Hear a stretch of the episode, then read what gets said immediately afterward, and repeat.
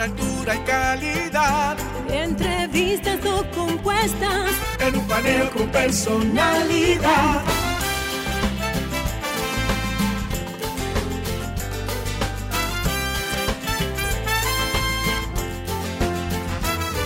Un paneo con habilidad. Encuentro e interrogatorio. Un paneo con agilidad. Para lo importante y notorio.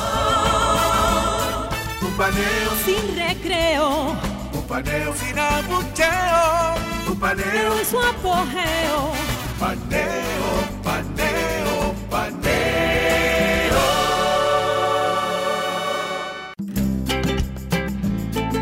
Saludos República Dominicana. Soy José Eliseo Almanzar y esto es Paneo Semanal.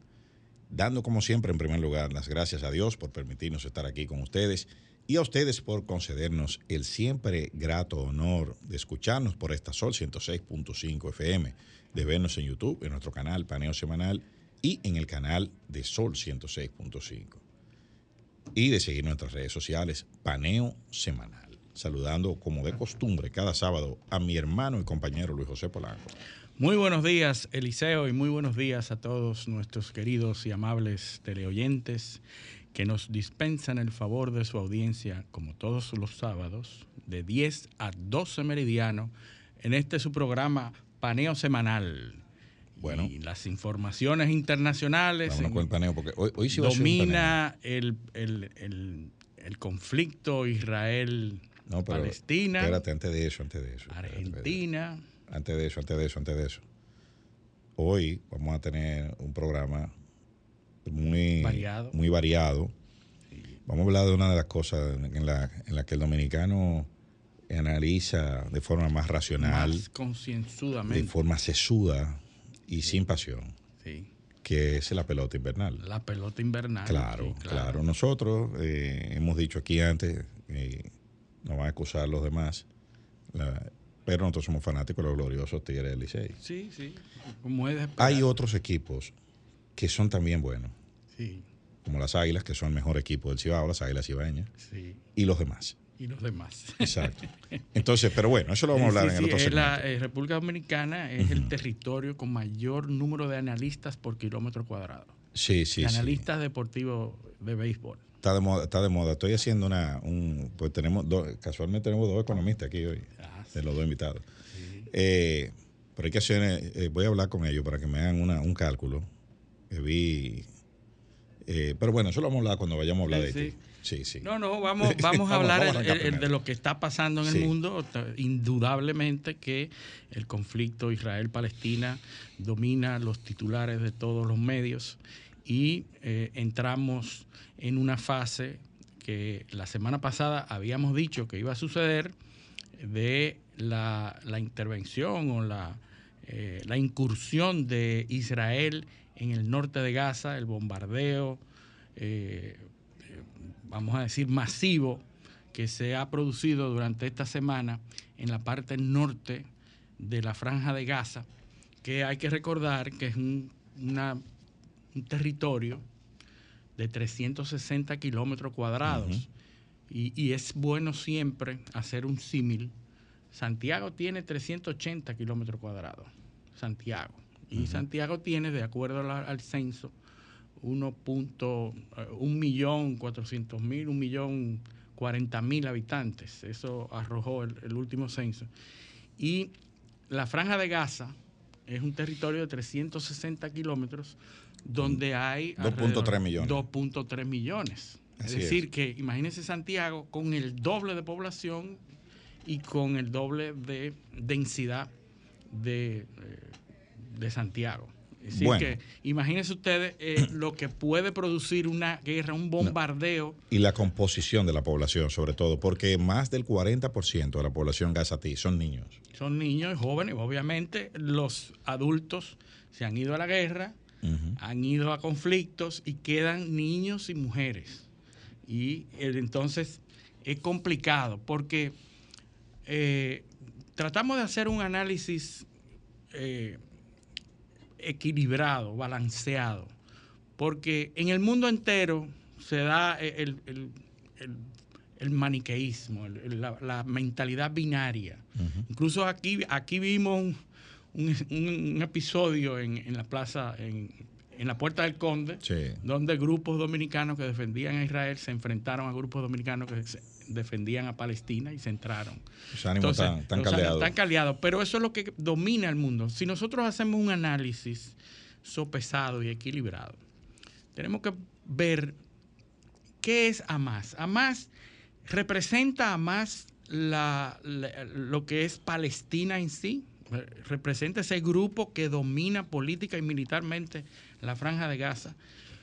¿Tú sabes cuál es la constitución de Hamas? Hamas se constituyó y se formó bajo unas premisas que son su constitución.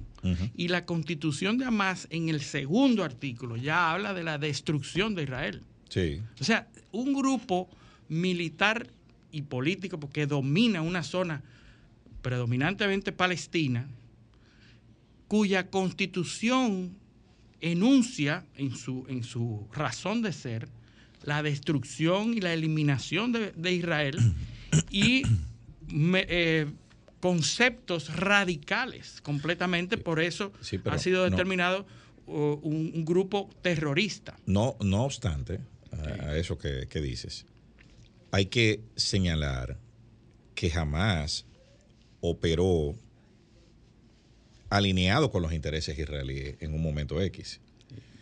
O mejor dicho, los israelíes permitieron que se formara jamás para dividir a los palestinos. Sí, sí, porque, eh, porque, eran muy radicales y no interactuaban con el, con, el grupo de Al-Fatah, que es el que controla Cisjordania, que era la preocupación que se mantuvo hasta este, hasta este incidente. Israel tenía dos preocupaciones. Yasser Arafat, que ya no está en este mundo. Eliminado. Que, resultó ser mucho mejor para Israel, porque llegaron a hacer varios acuerdos. Y Cisjordania, que era desde donde operaba eh, el otro territorio. El otro territorio. Entonces, ese era, ese era, esas eran las preocupaciones. Entonces, como una manera de mantenerlos divididos, permitieron que jamás eh, operara. Incluso hay videos de, Netanyahu eh, diciendo que, que, bueno, que la, forma de mantener a los palestinos, o sea, que con Palestina había que hacer un animal dividido en dos partes que no encajaran. Claro. Era, fue la metáfora que él usó. Porque hay, hay que pensar que es un, es un enemigo que tú tienes declarado y abierto. Claro. Y tú vas a procurar. Pero lo subestimaron. Y ahí fue que tuvo el problema, lo de cuidar. Es que el proceso que mencionamos la semana pasada en el que estaba Israel, que era solidificar los acuerdos de Abraham, que fue una iniciativa de Trump, hay que decirlo, en los acuerdos de Abraham lo que eh, pretendían o pretenden todavía es hacer un acuerdo comercial y de paz con Arabia Saudita, con Qatar, con los Emiratos Árabes y tratar de acercarse a, los países árabes a través de esos acuerdos. Lo que pasa es que entre los países árabes hostiles a Israel hay un eje que lo encabeza Irán. Sí. Entonces, es el dolor de cabeza de los países árabes. Sí, claro. Eh, de los mismos países árabes. Bueno, es, un dolor de cabeza, pero digamos que se manejan, eh, se manejan mejor que con Israel.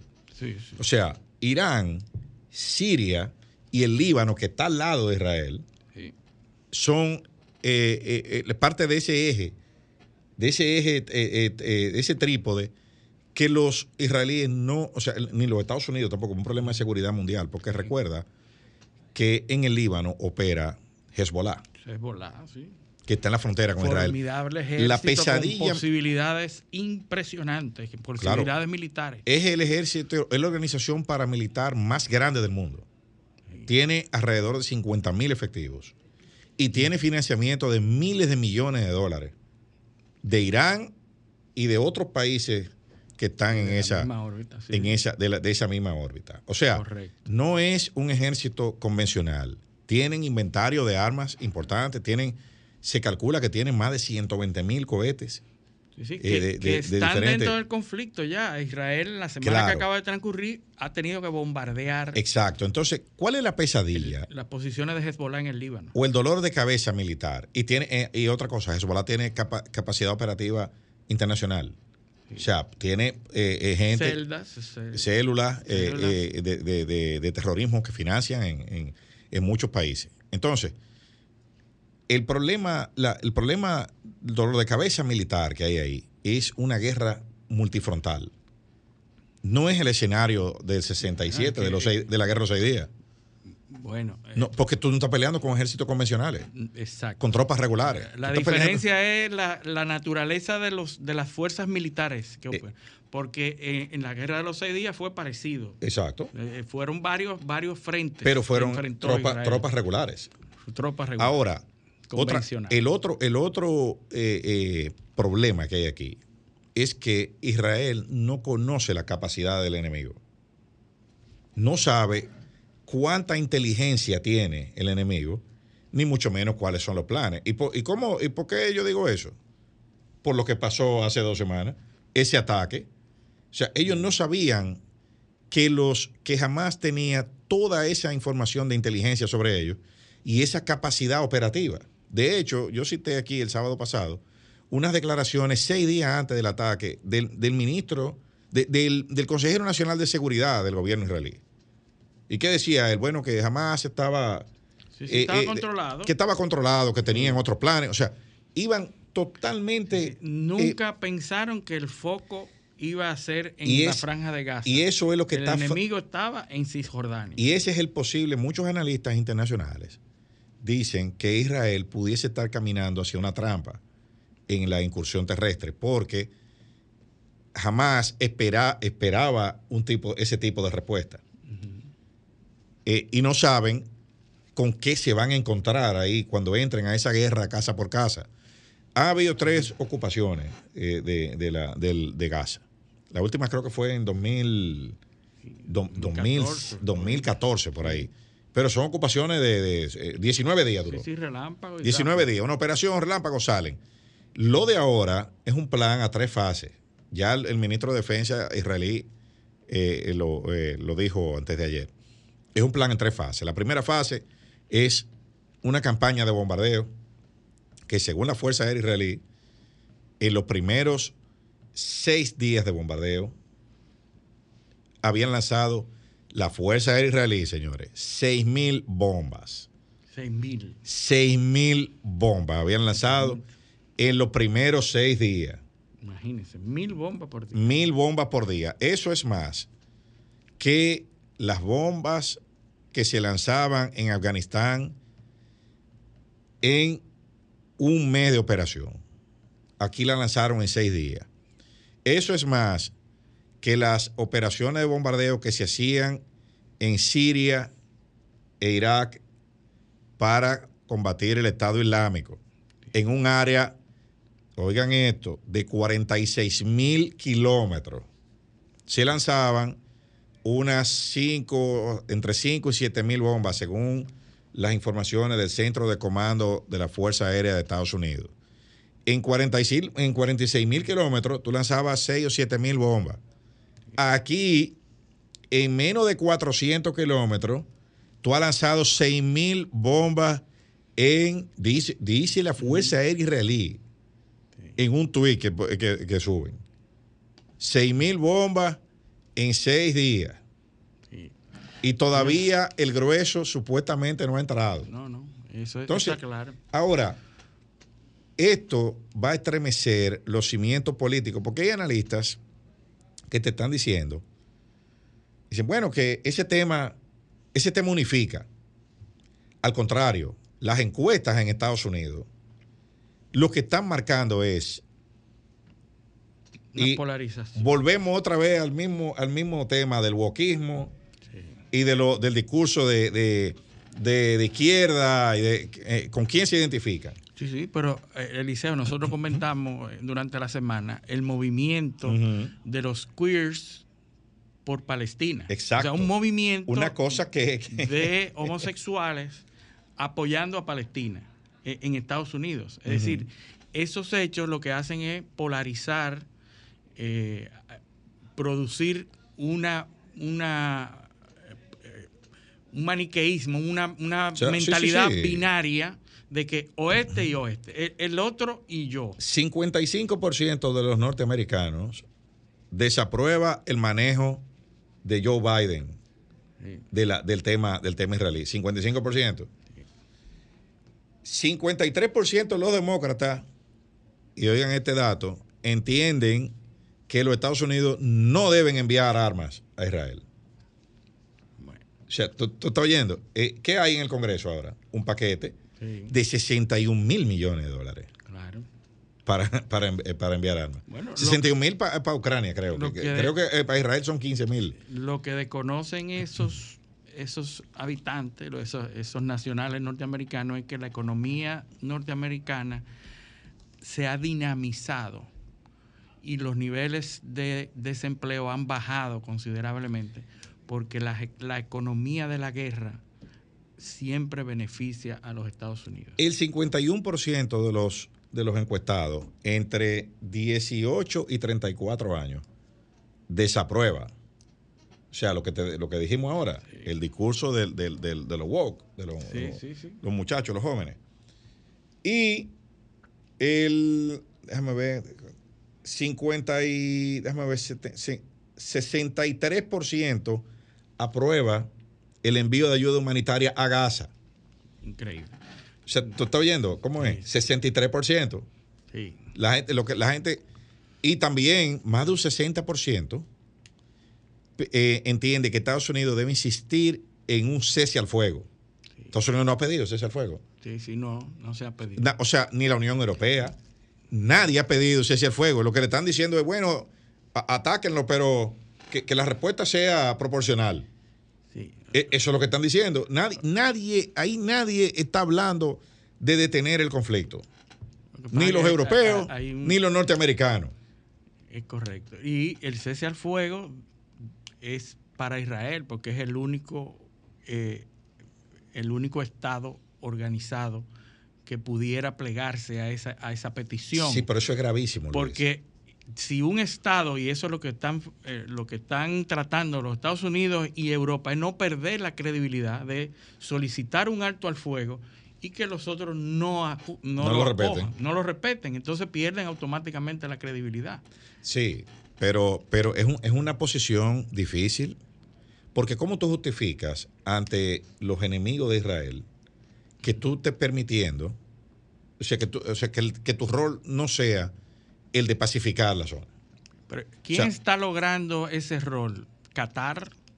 Qatar pero- entra a la mediación y logra que se abra, Que entreguen unos eh, que rehenes. entreguen los rehenes, exactamente, y medi- inmediatamente después se abren las puertas No. de Rafah ¿Y qué dice para Anthony, que, para que entre ayuda humanitaria. ¿y qué dice Anthony Blinken?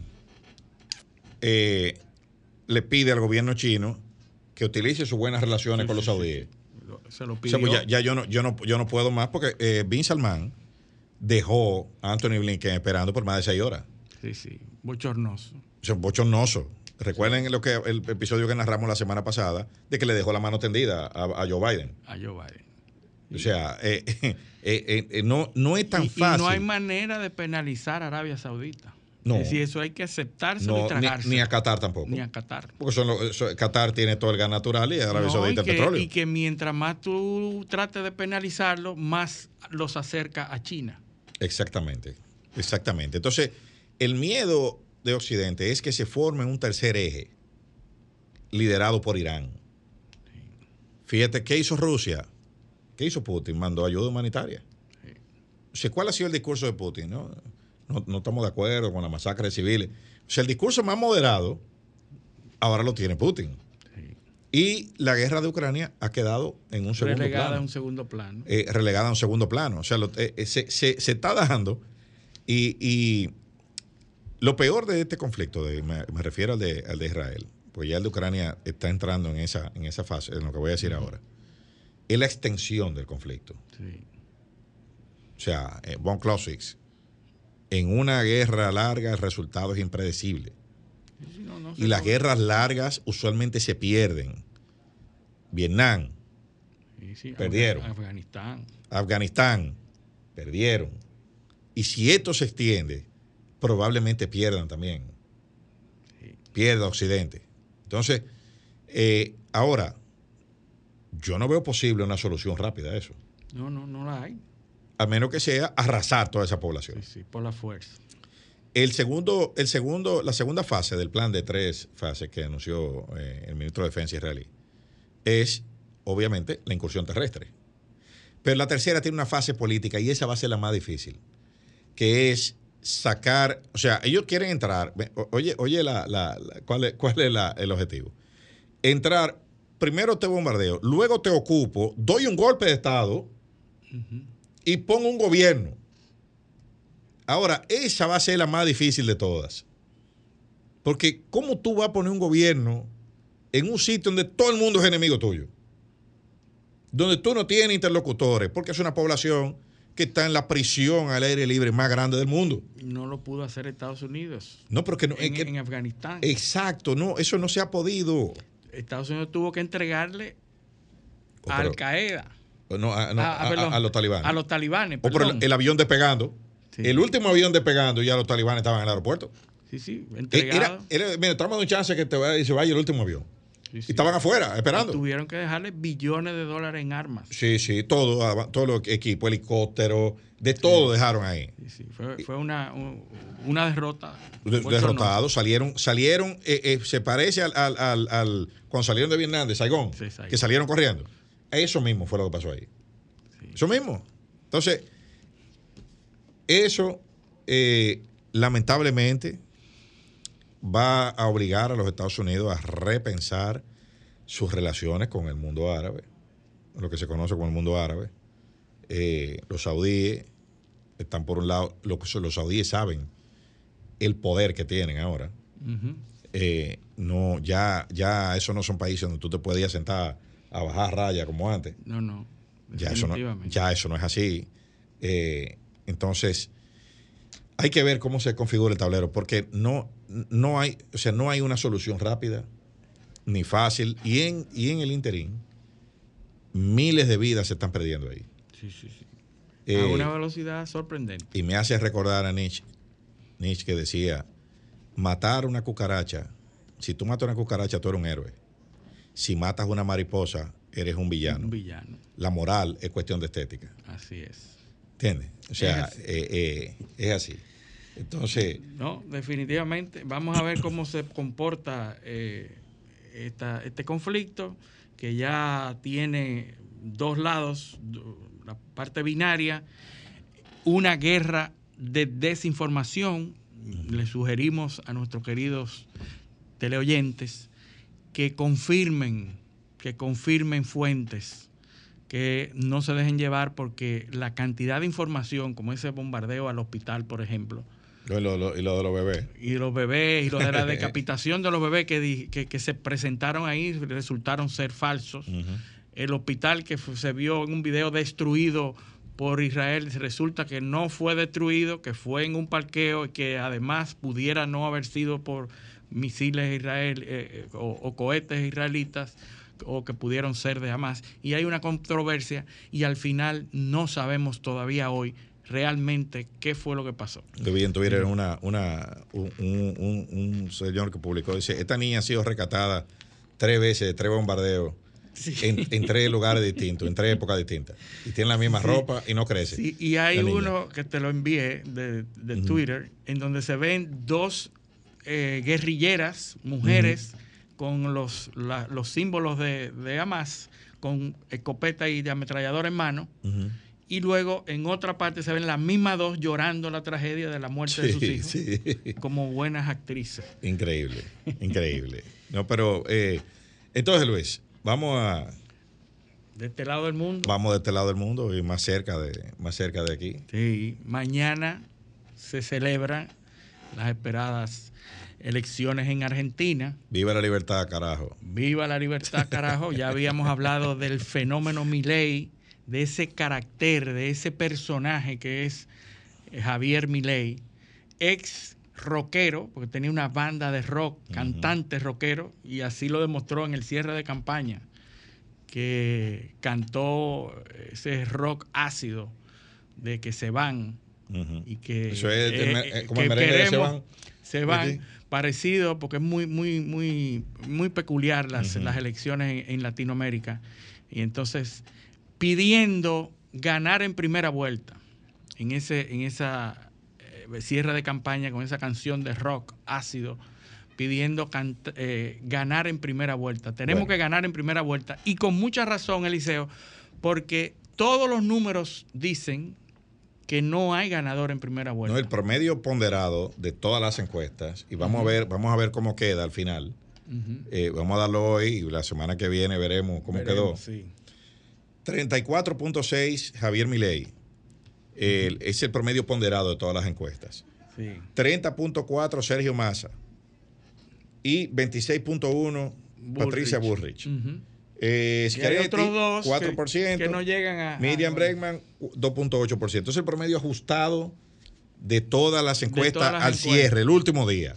Sí, sí, algún, algunos que más, algunos menos. Si hay una diferencia. Pero fíjate que todas las encuestas, casi todas, coinciden en ese mismo orden. Claro, claro. En ese mismo Sí, orden. eh, sí, sí, él, él, él, él está puntero, eso, eso no se discute. Lo que, lo que aparentemente no tienen los votos para ir, eh, para No, ganar claro, primera vuelta. Porque hay que recordar que se gana la prime- en primera vuelta con el 45 o más de los O- votos. O con una diferencia de 10 O con más. 40 cuando tú le llevas 10 al- al, más cercano. Entonces aquí tú le llevas cuatro, ape- apenas eh, cuatro eh, puntos porcentuales menos Sí. de cuatro. Entonces eh, no hay que ver qué hace el votante. Matemáticamente todo apunta a una segunda vuelta. Sí. Ahora, y hay una, hay una, una cuestión interesante.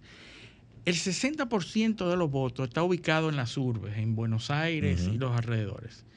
Y las provincias tienen cuatro, cinco, cada una de las demás áreas.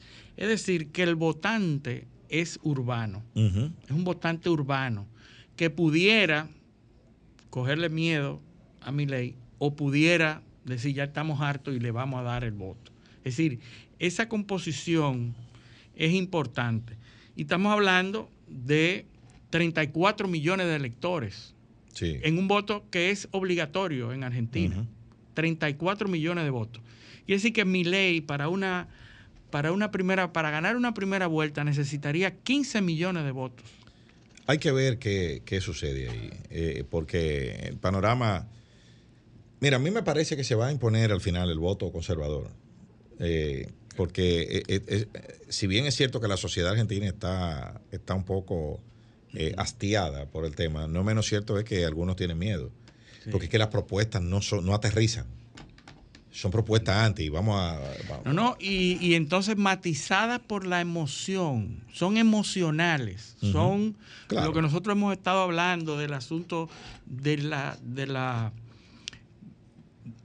la res- resonancia, de la altisonancia, Ujú. la La- altisonancia, la estridencia del discurso. estridencia Ujú. del discurso para lograr eh, simpatías. Claro. Y entonces Milei ha, ha construido un personaje que es esencialmente emocional Ahora tú te emocionas y después votas. y después vota, correcto. ¿Entiendes? Si tú no, eso no, no, no emocio- no lo emocionas, no votan. no se puede contar necesariamente con la lógica y el sentido común. No, y- y- hay, que, y- hay que pensar en la Tú emocionalidad. decías hace unas cuantas semanas aquí, y, ese concepto se me quedó eh, trabajando. Nosotros estamos atrapados en la, en la, en, en la conceptualización, en el concepto que tenemos de las cosas. Sí. Y eso, si tú lo conectas con lo que dice el, el diccionario de la Real Academia del, del Español, con una de, la- de los, de los significados de la palabra verdad, sí. es el concepto que de una cosa eh, que la, eh, el, concepto que la, que, la, que la mente se forma sobre una cosa. Esa es la verdad. sí. Entonces nosotros estamos atrapados en verdades a- formadas a partir de conceptos que no responden a la realidad, que no, es lo mismo que verdad. Está basada en sesgos. Exacto, estamos totalmente sesgados. Sí. Mira, democracia, pobreza, libertad, todo eso son conceptos que cuando tú lo atacas de forma filosófica, o lo abordas, no lo atacas, los abordas, de forma filosófica, tú te das cuenta. Se pueden diluir. Tú te das cuenta que lo que la gente piensa que es, es muy distinto a lo que realmente son. Y como decía Mur- Murphy, decía que, eh, eh, haciendo la- la- el, el paralelismo, que había dos cosas que a la gente le gustaba, que eran las leyes y las salchichas, es porque no veían cómo se hacían. Entonces, entonces que hay gente diciendo, hablando de conceptos, pero no entienden en qué contexto fue que se acuñaron. Sí, correcto. El contexto democracia, eso, eso es una de las cosas menos entendidas que hay en, en- Sí, en- sí, sí. en el mundo. Y libertad, igualdad, eso, todos esos conceptos, mira, eh, eso, eso, eso. Tú eh, sabes que hay unos filósofos que están eh, persiguiendo ese mismo, esa misma línea que tú estás hablando y hablan de la crisis de significado que hay en el Exacto. mundo. La crisis de significado que, que estamos viviendo porque no le estamos encontrando significado o por lo menos esos significados Claro. están diluidos en, el- en la realidad, en las realidades. Y aterrizando un poquito más, más cerca de aquí, Haití sigue siendo, sigue siendo noticia. Eh, esta semana, ¿qué se produjo? Bueno, vino una misión de la OEA, que nadie sabía que venía. Llegaron aquí, montaron a Osiris de León en un helicóptero, en una avioneta, se fueron allá, sobrevolaron y llegaron. No, que estamos haciendo una evaluación de la situación del No canal. No, no, ellos entraron. O sea, a- entraron al espacio aéreo. Eh, entonces dice- dicen dicen los haitianos, pero ¿y aquí ustedes le pidieron permiso para entrar aquí? ¿Y por qué no había un técnico de nosotros? ¿O por qué no trajeron ustedes sus técnicos? No, pues, ¿Y por qué no tenían el permiso? Para No, pero, exacto, ¿por qué ustedes no le comunican al gobierno haitiano ustedes vienen en una misión a, a- a- a eso? ¿Y por qué? ¿Y El por qué? concepto errado de que si van con uno de la OEA ya. Exacto, exa- exacto. Entonces, ¿por qué tiene que ser un técnico dominicano? Que puede ser uno de los asesores en caso que nos vayamos a un arbitraje o a un tema internacional. Entonces tú lo montas él con lo de la OEA, pues lleva uno de allá también. O trae uno de otro lado, no, tiene, no tiene que ser ni de aquí ni de allá. Sí. Te- Tú, tú ves, o sea, ya tú ves por dónde, ¿qué dice eh, eh, eh, Edwin Parezón, eh, que es de la, de la Fundación Chile? Dice, esa misión fracasó ya, Claro. ya fracasó. sí. Ya fracasó porque no hay método, método transparente para, para hacer las cosas. para, una, para algunas cosas hay interlocutor en Haití, para otras No, para otras no. Para otras no. Entonces, eh, mientras, mientras eh, los empresarios haitianos publicaban un comunicado eh, apoyando el cierre de la frontera, Y, ese- y- y- e incentivando a la población a consumir productos sí, haitianos. sí, pero eh, tú sabes lo que la noticia que salió al lado de esa en el, en el Novelist.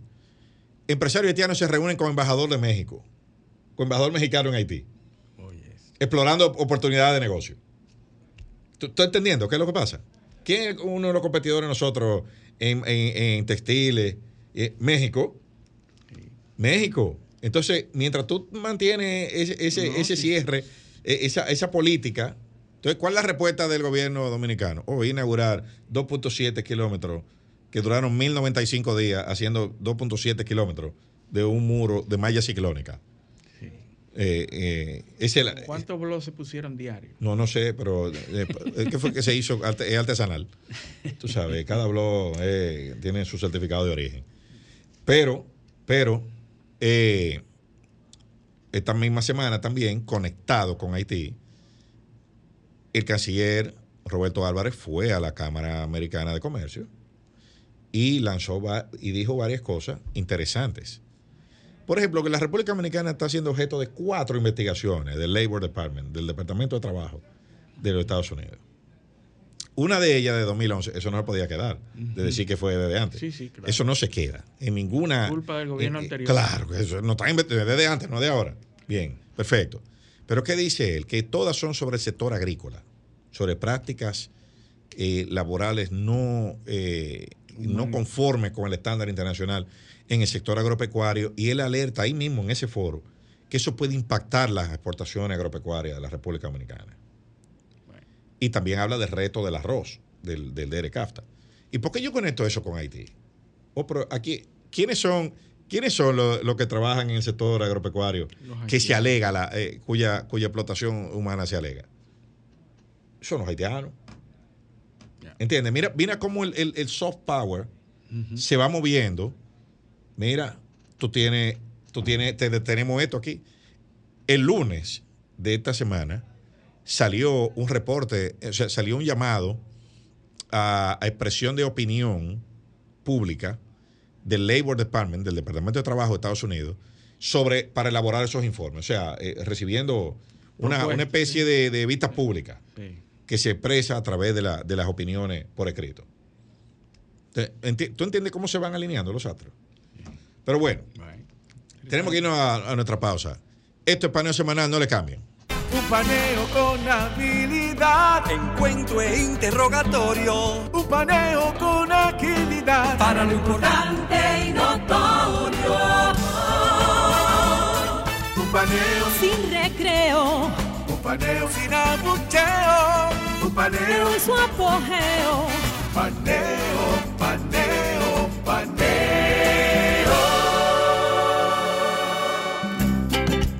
Continuamos en Paneo Semanal por esta Sol 106.5 FM. También en YouTube, en nuestro canal Paneo Semanal y en el canal de RCC Media. Y en nuestras redes sociales, Paneo Semanal. Bueno, ya vamos, vamos a hablar ahora. Vamos a hablar ahora de algo eh, con toda la objetividad del mundo y toda la imparcialidad que nos caracteriza aquí en este programa. Vamos a hablar de pelota. Vamos a hablar de pelota. Tenemos a Rafael Arturo Valdivieso, que ya es acostumbrado que nos venga a hablar de asuntos deportivos, de, deportes. vamos a hablar de la pelota infernal. Sí, la pelota que, acaba de iniciar esta semana. ¿Verdad? bienvenido. Bienvenido de nuevo. Buen día, Eliseo. Buen día, Luis José. Y hay que decir buenos días en días especialmente buenos para los fanáticos del, oh, béisbol. Exactamente. sí, porque ahora es bueno, pues nadie ha perdido todavía. de aquí a enero no se sabe todavía todo el mundo, todo el mundo ganado. O sea que ahora está todo el mundo, todo es felicidad. Adelante, entonces. Hasta, que el standing se comience a, a complicar. Sí, bueno, tú sabes que cuando la gente comienza a perder. Eh, mira, esto, es una liga difícil aquí. Eh, aquí con, con todos esos managers que se sientan en la gradería. Sí, sí, todos aquí no, es tan, no es tan fácil. Aquí, aquí hay gente que cambia pitch. Mira eso, lo, dejó pichar. Sí, oye, tú sabes lo que es eso. ¿eh? No, yo sabía, yo lo dije. Yo, yo, te yo, te dije que había que traer el sol. Eso era que, yo, yo lo tocaba. Eso, toda, esa, toda esa jugada, pero eso es parte de nuestro folclore. Desde el pasado jueves comenzó el septuagésimo torneo de, béisbol otoño invernal y arribamos a, esta temporada con una frase que se repite mucho, que es que la liga está más competitiva que nunca. Liceo campeón, eh, esa frase. Sí, sí, no, bueno, es otra. Cálmate, Liceo, vamos a ver, vamos a ver. Eh, está competitiva la liga. muy competitiva. Muy competitiva. Por el segundo lugar, sí. Hay que buscar un balance. sí, sí, Hay que buscar otro aguilucho. y para confirmar eso, se pueden utilizar eh, distintas métricas. Una de esas métricas es un, índice que evalúe cómo se distribuyen los campeonatos entre los equipos que componen la liga. Y es algo que, que analizan mucho, por ejemplo, a nivel de, de ligas un poco más grandes, por ejemplo, grandes ligas o Liga Europea de Fútbol, porque usualmente se piensa que una liga balanceada competitivamente es una liga atractiva para el fanático. Sí, claro. Ah, eh, se, tiene esa idea. Aunque, aunque hay algunos casos donde no y hay otros factores que inciden, generalmente se tiene esa, esa idea. el criterio es que, que haya que, haya distribución en, lo, que haya un balance. entre victorias y derrotas entre todos de forma lo más equitativo posible. Y en, especialmente en campeonatos se puede evaluar en distintos niveles. En el próximo segmento se va a hablar de, economía pero aquí se puede utilizar por ejemplo el índice de Gini que se utiliza de desigualdad. Desigualdad. Usualmente desigualdad de ingresos a, nivel de una... Aquí desigualdad de campeonato. desigualdad de campeonato. Oh, Pero qué chulo. ¿Y cómo, cómo, cómo si tú lo aplicas a la Liga Dominicana, cómo funcionaría? Ahí funcionaría distribuir, o sea, en este caso el equivalente a la riqueza serían los campeonatos y el equivalente a la población serían los equipos que participan. Entonces, evaluándolo desde la, la, Liga Dominicana comienza en el 1951 hasta el 1954 se juegan torneos de, vamos a decir, de, verano, aunque era primavera-verano. Y ya luego, a partir de 1955-56, comienza oficialmente el béisbol otoño-invernal, porque no es solamente, aunque se le llame béisbol invernal, comenzó ahora en octubre y estamos todavía en otoño. Es, que además, además aquí nada más hay dos estaciones del año en este país, que son verano e infierno. entonces, cuando lo evaluamos, y ya luego de esa fase, desde el 51 hasta la temporada 1982, 1983, ahí concluye, vamos a decir, que el, principio del béisbol eh, dominicano profesional.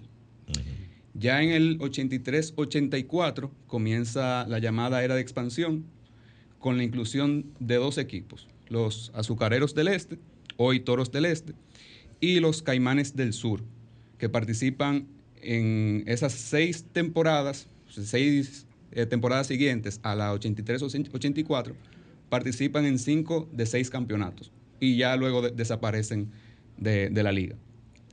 Esa era de expansión se extiende desde la 83-84 hasta la 2001-2002.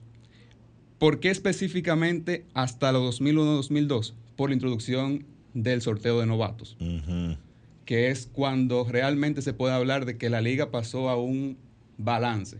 Anteriormente los eh, jugadores que pertenecían al béisbol organizado, eh, firmaban un contrato con, con un equipo o un equipo de la Liga Invernal tenía un contrato, vamos a decir, de, correspondencia con un equipo de grandes ligas y ahí iban formando su, su, reserva, su reserva de jugadores nativos.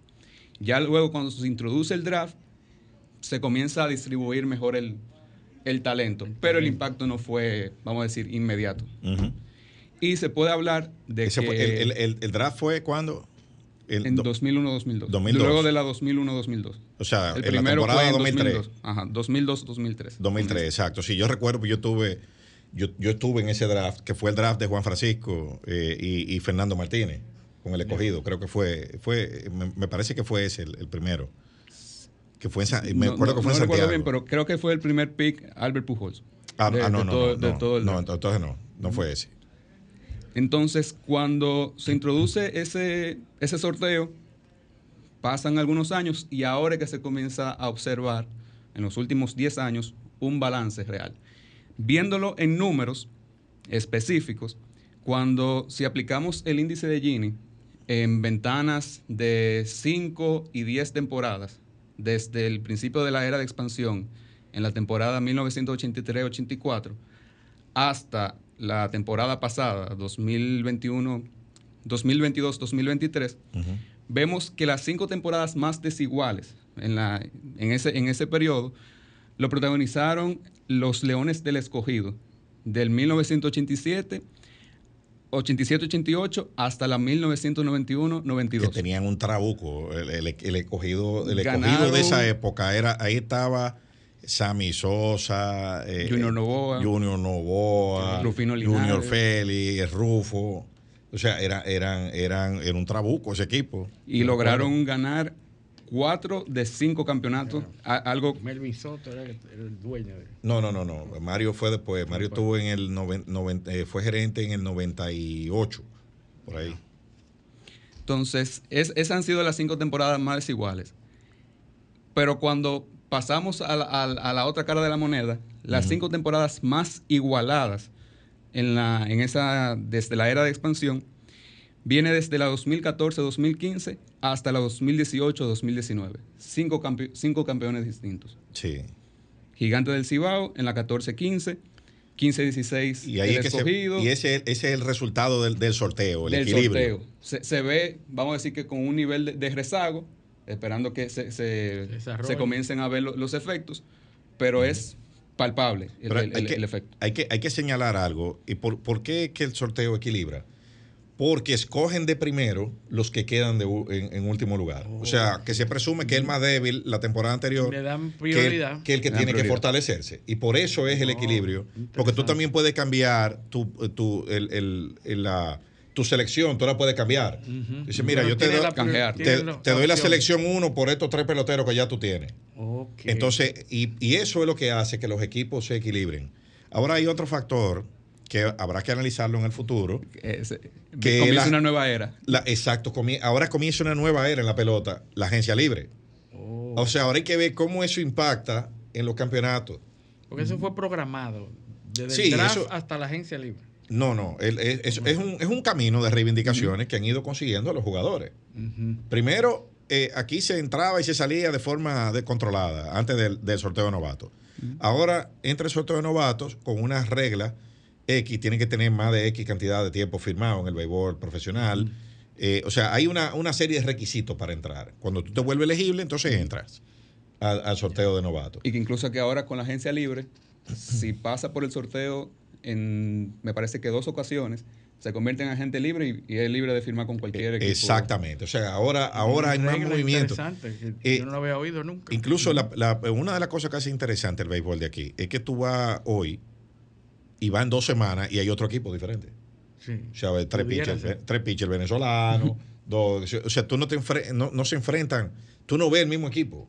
Aquí hay 20 alineaciones diferentes en 20 juegos. ¿no? Y, y cinco roster eh, de aquí a, a enero. No, y cuando llega el round robin, eso es, es porque. eh, y en la final, peor todavía. Cuando, cuando van descartando otros equipos en otras ligas, vienen para acá los, los refuerzos. ¿Y esos novatos que ent- entran en los equipos se mantienen el campeonato completo o también sucede lo que sucede en, Aquí- No.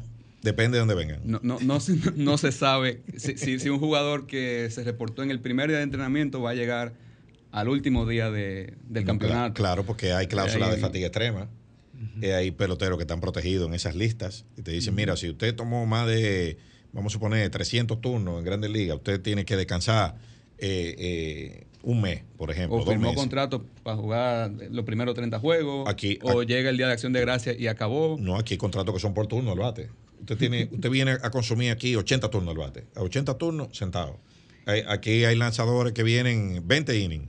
20 innings, se fue. Y se fue. Ya, eso es. eh, Yo decía que le- la- las temporadas más competitivas fueron 18, 19. Por ahí. O sea, eh, El, él- el periodo 2014-2015 hasta la 2018-2019. Fue el, el periodo de cinco años. Cuando ya ampliamos la ventana a 10 años, las 10 temporadas más desbalanceadas desde el inicio de la era de expansión la protagonizaron entre Águilas Cibaeñas y Tigre del Licey.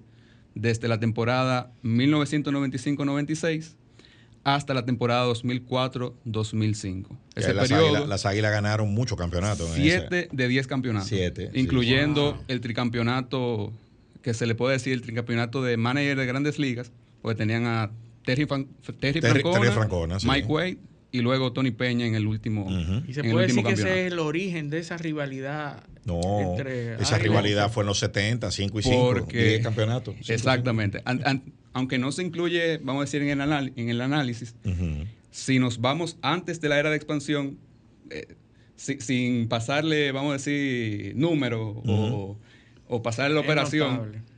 es notable que la década más desbalanceada en, en la, en la historia de la liga es la de 1970, Ujú. que Águilas y Licey se repartieron los campeonatos. 10 y campeonatos, cinco. 5 y 5. Wow.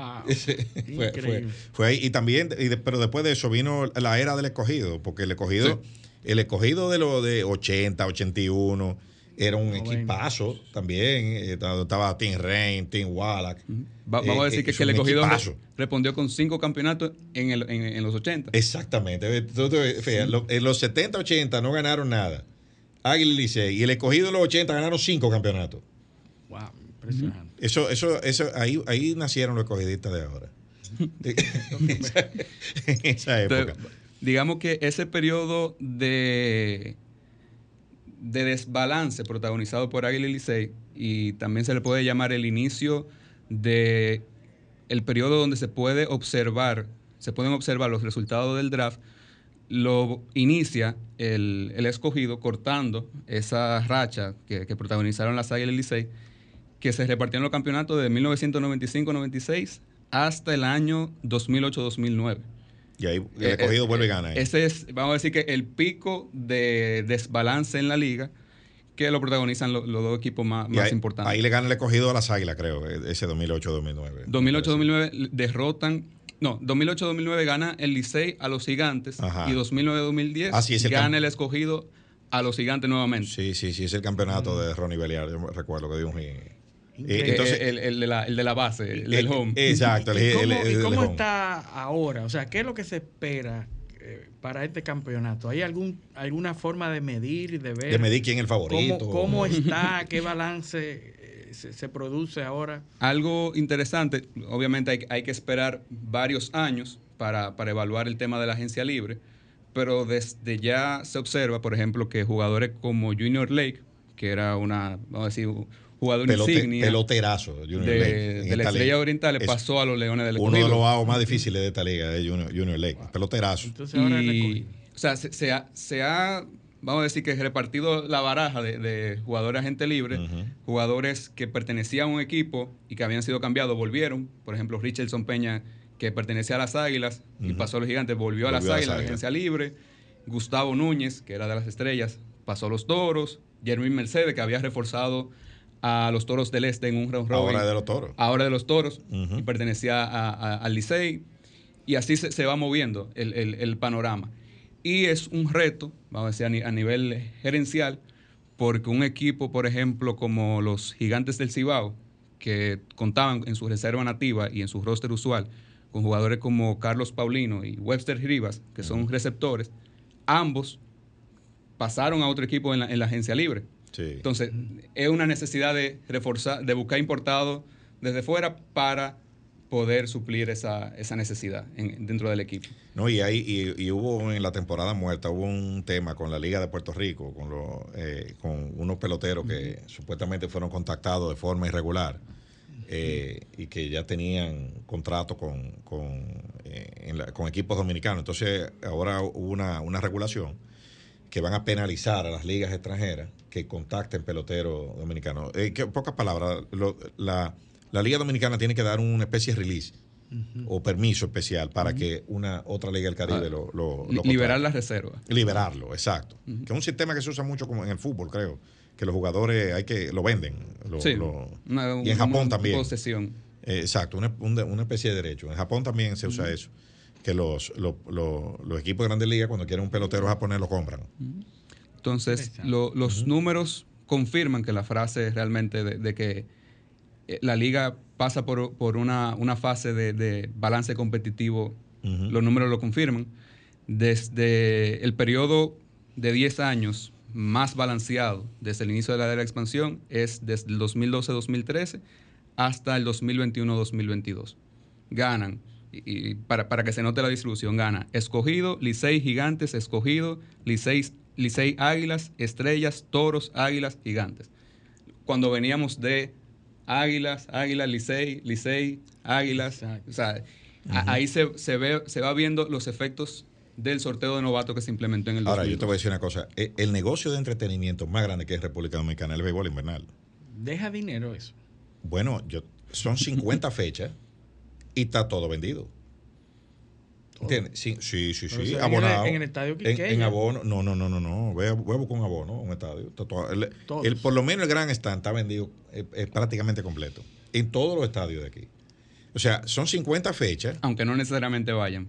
No, no vendido, no ven- vendido. Porque eh, ya de- después que te pagaron la taquilla, eh, que vaya el fanático, no vaya.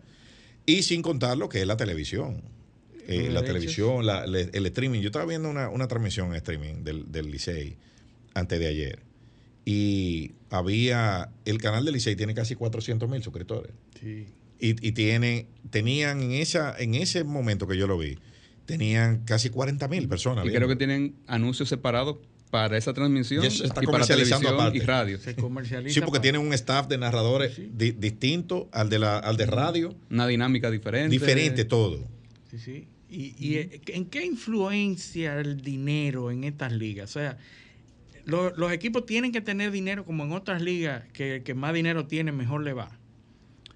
Realmente aquí, eh, vamos a decir que está bien balanceado. Eh, eh, en ese punto sí, sí se encuentra bien balanceado. O sea, no, no es un factor como, por ejemplo, No hay equipo pobre. diciéndolo así también.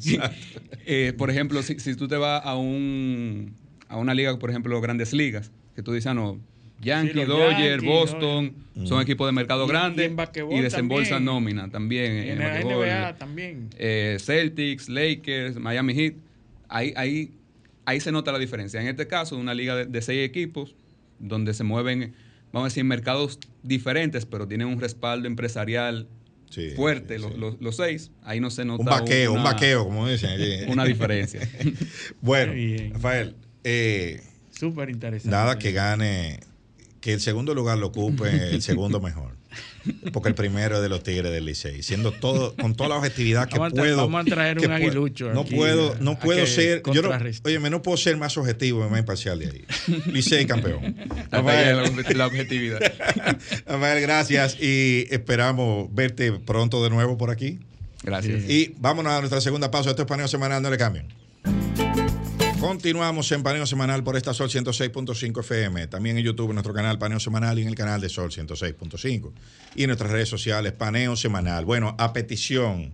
Esto, esto es algo inédito en este programa. ¿eh? Sí, sí. Eh, te- esto es, es una temporada que vamos a hacer. La, la cantidad de personas que nos han pedido las, los videos, las gráficas, los, los documentos, la- la- los, los enlaces para ver la, presen- la- la presentación de Mercedes Carrasco la- el sábado pasado fue increíble. Y como habíamos prometido el sábado pasado, no dio tiempo para cubrir No, ella nos- todo el material nos que amenazó, trajo. nos amenazó con volver y volvió. Vo- Y además- tenía, tenía que volver porque teníamos previsto ver los el, eh, so- sobre todo el asunto del presupuesto. Tú no vas a decir que ella dijo que es de las águilas. Sí. ¿eh? Hacía falta el equilibrio, porque aquí habíamos dos liceístas y un aguilucho, ahora ya sigue hay sigue otra- siendo igual ahora. Somos bueno. dos liceístas y Ah, un bueno, aguilucho. se- salió Sí, porque se Rafael. fue, Rafael se fue, Sí. huyó. Bueno, Mercedes, bienvenida de nuevo. Sí. eh, a, a- a nuestro programa. eh, eh, un placer tenerte. Como te dijo Luis, es, eh, eh, mucha gente interesada en, en- en los planteamientos que hiciste el sábado pasado, eh, porque la- el objetivo es explicar esto de forma didáctica y, y creo que se logró. Así que vamos donde nos quedamos el sábado pasado para, para aprovechar el tiempo. Nos quedamos el sábado pasado, hablamos, eh, hablamos de los hallazgos, de la situación económica eh, actual, para después entrar en lo que va a ser el año que viene, que es el presupuesto. Sí. Eh, me parece que lo último que hablamos fue del, del sector eléctrico, ¿no? Eh, ahí fue que nos quedamos. Sí, estábamos en el sector eléctrico y un poco tú decías, vamos a primeramente Vamos a un las recap. gracias, ajá, como si fuera recapitular eh, lo, que, lo que tratamos la semana pasada. Eh, reiterarle las gracias eh, de nuevo por permitirme tener un espacio con la ciudadanía, ofreciendo información de manera didáctica y llana. ¿Sí? Micrófono, eh, eh, Acá. eh, acer- acer- acércalo. Para acá, vale, Sí. exacto, perfecto. Entonces, eh, en ese recorrido, ¿verdad? Que vamos a hacer, recapitulando, quiero hacer algunas puntualizaciones con respecto al crecimiento económico actual. El 1.5, ¿eh? que lo comparamos con periodos de crisis, pero hay una- un, un hallazgo o un tema interesante o importante de remarcar es que este crecimiento económico de 1.5 es apenas el 30% del PIB potencial. El PIB potencial es el máximo que tú alcanzas en la economía en un periodo largo, prolongado, y el nuestro, en República Dominicana, es un 5%. Es lo que en promedio, los últimos 30, 40 años, la economía ha crecido en promedio un 5%, es lo que permite a los factores de producción alcanzar ese nivel máximo. Y es lo que uno aspira a tener, ese crecimiento. Entonces nos encontramos en un 30% de ese PIB potencial, que eso es importante, el nivel de rezago que existe en el crecimiento actual. Y otro punto importante es que el 1.5, cuando tú le des cuenta el crecimiento de la población, que es 1.5 cada año, el crecimiento eh, eh, vegetativo, es cero entonces. Exacto. Sí, 1.5 sí. menos 1.5 es cero. Entonces quería hacer esas dos puntualizaciones. O sea que, aunque tú Claro. no hagas nada, eh, la, la- la economía en teoría debe crecer un 1.5%, porque Sí. la población para aumenta. mantener el mismo crecimiento. para mantener el mismo crecimiento o, o quedarte en el mismo lugar o la posición, por- tú tienes que crecer por encima del 1.5, porque la población nueva que se incorpora toma en consideración o toma ese, ese porcentaje de crecimiento. Entonces, si lo neteamos del crecimiento poblacional, tú tienes un crecimiento nulo. Quería dar esas dos interpretaciones, Exacto. del PIB potencial y del crecimiento neteado. Luego, en términos de- del PIB por el lado del gasto, eh, solamente tocamos la inversión eh, de capital eh, pública y privada, pero nos, eh, no, no, nos no puntualizamos el comportamiento de las exportaciones. Someramente dijimos que se estaban desacelerando, pero no la magnitud. Las exportaciones pasan de 24% en el año 2022, enero-junio, apenas un 2%. Entonces, ¿qué tenemos? en la, 24% de, de, crecimiento, de crecimiento. A un 2%. O sea, significa de dos dígitos alto a 2% es casi un crecimiento nada. Entonces, ¿qué está ahí dentro en esas exportaciones? Las de bienes, las nacionales y zonas francas. Y ambas, las nacionales y zonas francas, están cayendo. Es un punto importante. Nos encontramos con caída simultánea de las exportaciones nacionales de zona franca y de casi todos los productos. Es una caída masiva de todos los productos que la conforman. O sea, las nacionales cayeron 8.3%. Las, eh, las, nacionales cayeron eh, en un eh, 10.3% eh, y la zona franca en 0.3%. O sea, el, la, el nivel de la caída y la, podríamos decir, la, el alcance de todos los productos que la conforman. Entonces son, son dos hallazgos importantes. Entonces, un tercer hallazgo es... Ah, pero, perdón, Mercedes. El impacto, el cierre de la frontera. Todavía no está ahí. Todavía no está medido ahí. No está medido ahí. Porque esto fue a junio, ¿verdad? Eso fue a junio. Cuando tú lo incorporas en septiembre, que es cero, sí. de Haití, que representa alrededor de un 10% de las nacionales, pero un cero o sea, ya te está impactando. Y ya vamos por dos meses casi, un mes y pico. Entonces, ese impacto que no se ha querido medir las autoridades y que debería medirse, porque ya un fenómeno de esa magnitud y con el, lo, prolongado que se espera que va a ser, por, la, situación del, podríamos decir, en términos eh, de político que está detrás, eh, ya deberían tenerse las cuantificaciones y podríamos decir cuál es la, puerta de salida, qué voy a hacer para reactivar. Y el, sector, las exportaciones agropecuarias. Eh, eh, Aquí, si, tú lo observas, las exportaciones agropecuarias están también cayendo.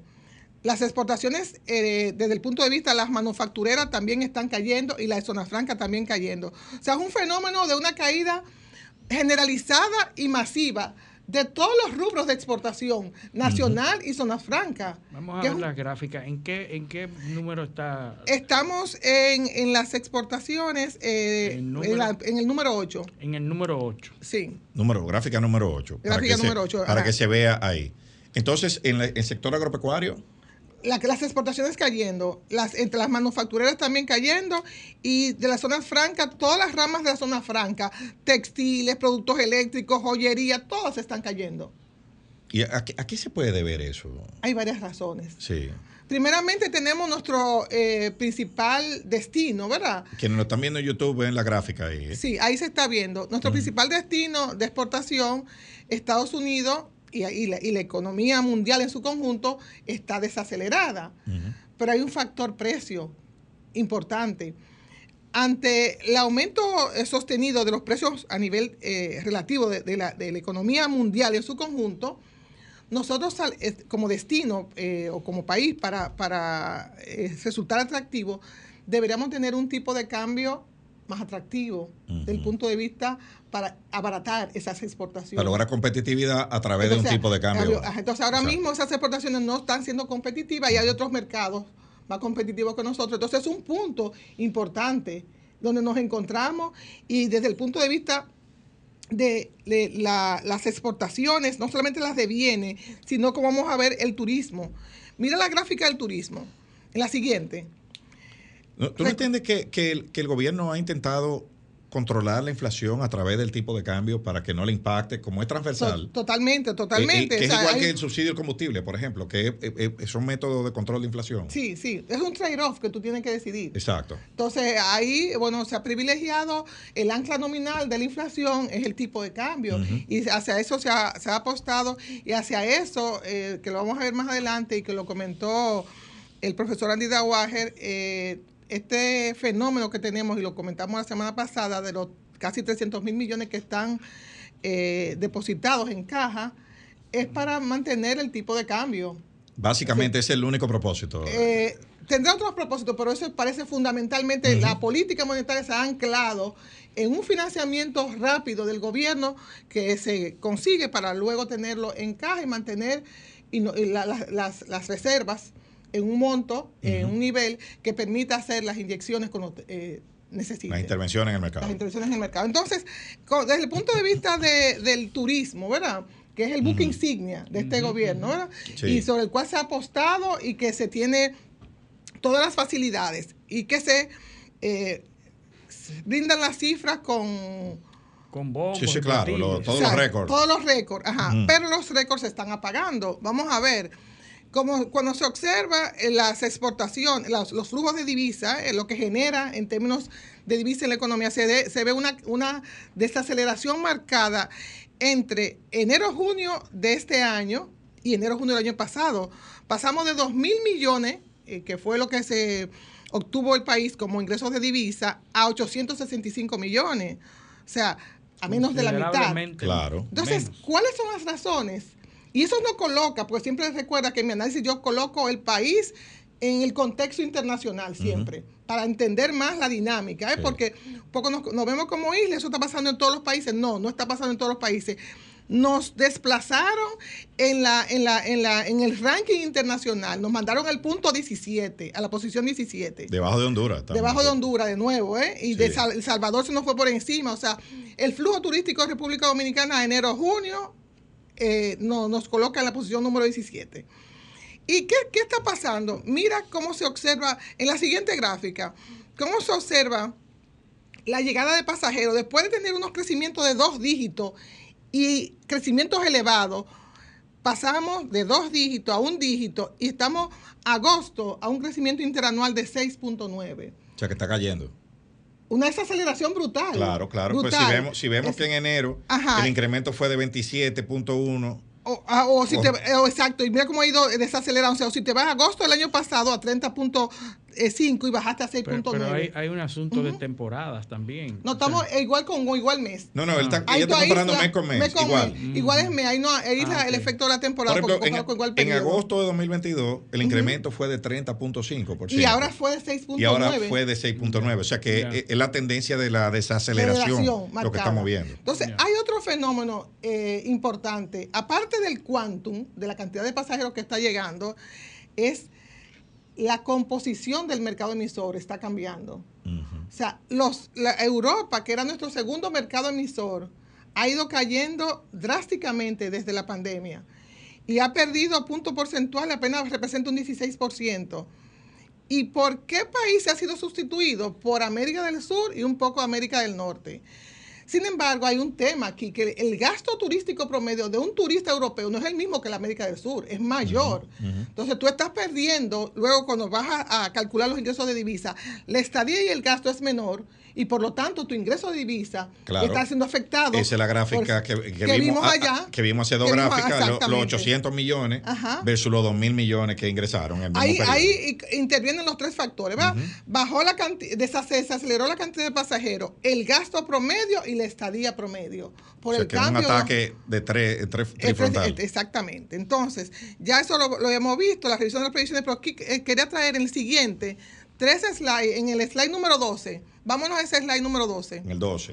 Sí, aquí quiero traer eh, también la mirada internacional y de un organismo eh, que tiene esa, esa podemos decir, eh, como rector en términos financieros a nivel mundial, que es el Fondo Monetario, y cuyas proyecciones siempre estamos a la espera de cuál ha sido la posición, si es a la baja o hacia el alza, cuando revisa el crecimiento económico de los países. Y nos damos cuenta que en la revisión última de octubre, que yo lo había comentado, pero este hallazgo no lo, no lo había comentado, República Dominicana y Perú, conjuntamente con Haití y Ecuador, son los cuatro países que tienen la mayor drástica reducción en una, de una revisión a otra. O sea, me explico. De un 4.2 que había proyectado el fondo en abril, pasamos a un 3.0 una disminución de 1.3, 1.2 puntos porcentuales. En ningún otro país, eh, excepto esos tres que te dije, tuvo una reducción tan drástica. O sea, en apenas cuatro meses bajó un 30% la proyección del Fondo. Wow. Entonces, veamos, aunque tenemos aquí nosotros tres, ya el fondo, o sea, con su estimación que era un poco más optimista, eh, o tomando en cuenta la misma nuestra, pero ya revisa los fundamentos, revisa lo que está pasando en la economía y eso hace una revisión hacia la baja y es la cuarta mayor conjuntamente con Perú. Siguiente. Aquí ya es a nivel, la siguiente gráfica nos muestra en esta revisión de la proyección del Fondo Monetario cómo se, cuál es el crecimiento esperado eh, de la economía mundial, que es un el siguiente gráfico, que es un 0.1 menos, de 3 a 2.9 y a nivel de los países, eh, a nivel mundial, la mayor desaceleración se provoca en las economías avanzadas. En las economías emergentes y desarrollo permanece más o menos igual, entonces la reducción viene de las economías avanzadas, que ha sido el golpe más fuerte, sobre todo toda la zona euro, por el tema del conflicto. Entonces, quería remarcar eso. Entonces, yéndonos a los precios, ya siguiente, porque nada más estamos repasando, yo quería también puntualizar eh, un dato interesante que no eh, se tocó la semana pasada y es el tema de la meta de inflación. La meta de inflación, ¿verdad? Eh, eh, desde el 2012 se adoptó un esquema de meta de inflación donde las autoridades se comprometen y así la sociedad y los agentes económicos lo ven como un compromiso, ¿verdad? La inflación va a ser, y lo dijimos, ¿verdad? Cuatro más o menos uno. Cuando uno observa la serie histórica del 2012, que es lo que está aquí en pantalla, hasta la fecha, esa meta nunca se había incumplido excepto desde el 2020 de manera consecutiva. Todos los años se ha incumplido la meta de inflación. Y este año vamos camino también a incumplirla. Aunque estemos en 4.41, estamos al borde y todavía nos faltan eh, tres meses. Quería puntualizar eso, el cumplimiento de la meta de inflación. Luego eh, quería hacer una puntualización en cuanto a los grupos. Nos vamos al slide número 18 a los grupos de productos que están eh, creciendo más, en, donde, alrededor de qué rango es el aumento, tanto el 17 como el 18, podemos ver, 17 también, el anterior. De los 17, sí. 17, ajá. Ahí se ve más. Sí. De los 384 eh, productos que conforman la canasta, el 79%, si uno compara desde septiembre de 2020 hasta septiembre de 2023, 288 artículos, es decir, casi el 80%, ha crecido a dos dígitos. Y dentro de esos dos dígitos, en estructuras de rango, entre 10 y 20 ha crecido el 30% de la canasta. Entre 20 y 30, el 36% de la canasta. Y entre 30 en adelante, un 33% de la canasta. O sea, ahí vemos la base amplia y severa que ha sido la inflación en República Dominicana. O sea, que digamos que el 70% de la canasta ha crecido sobre el 20% en precio. O ha registrado inflación de más de 20%. Ajá, punta a punta, ¿eh? Ajá, acumulado. Ya nos podemos eh, eh, seguir directamente y nos podemos ir al mercado laboral, que eso no lo tocamos, el mercado laboral. te, puedes, ir al 25, al 25, eh, ya están eh, los chicos muy en sintonía. Eh, ya, la próxima vez que usted vuelva ya eso va a estar Sí, sí, no, totalmente no, lo están. Entonces, ¿qué está pasando en el mercado laboral? porque si vemos el crecimiento de la economía, al, final el crecimiento de la economía es un resultado, desde de, si lo vemos de la óptica del PIB por el lado del gasto, los dos factores de producción que se combinan, capital y trabajo. ¿Qué ha pasado con el factor trabajo? O sea, que oferta y demanda, porque tú no creas demanda en la economía si no hay, si no hay empleo. Claro, no, y, quien genera el, crecimiento con la mano de obra que aporta es el trabajador. Exacto. ¿qué está pasando en ese mercado laboral ante esta coyuntura particular? Entonces, vamos a ver varios hallazgos. Primero, desde el punto de vista eh, de, la tasa de ocupación, ¿verdad? La tasa de ocupación, y siempre comparo con el prepandemia, ¿verdad? Porque ahí está el, fenómeno disruptivo de la pandemia y luego que lo, que estamos recuperando, ¿no? Eh, punta a punta, el último trimestre sin pandemia, que es octubre-diciembre de 2019, versus el segundo trimestre del 2023, que es lo que está publicado.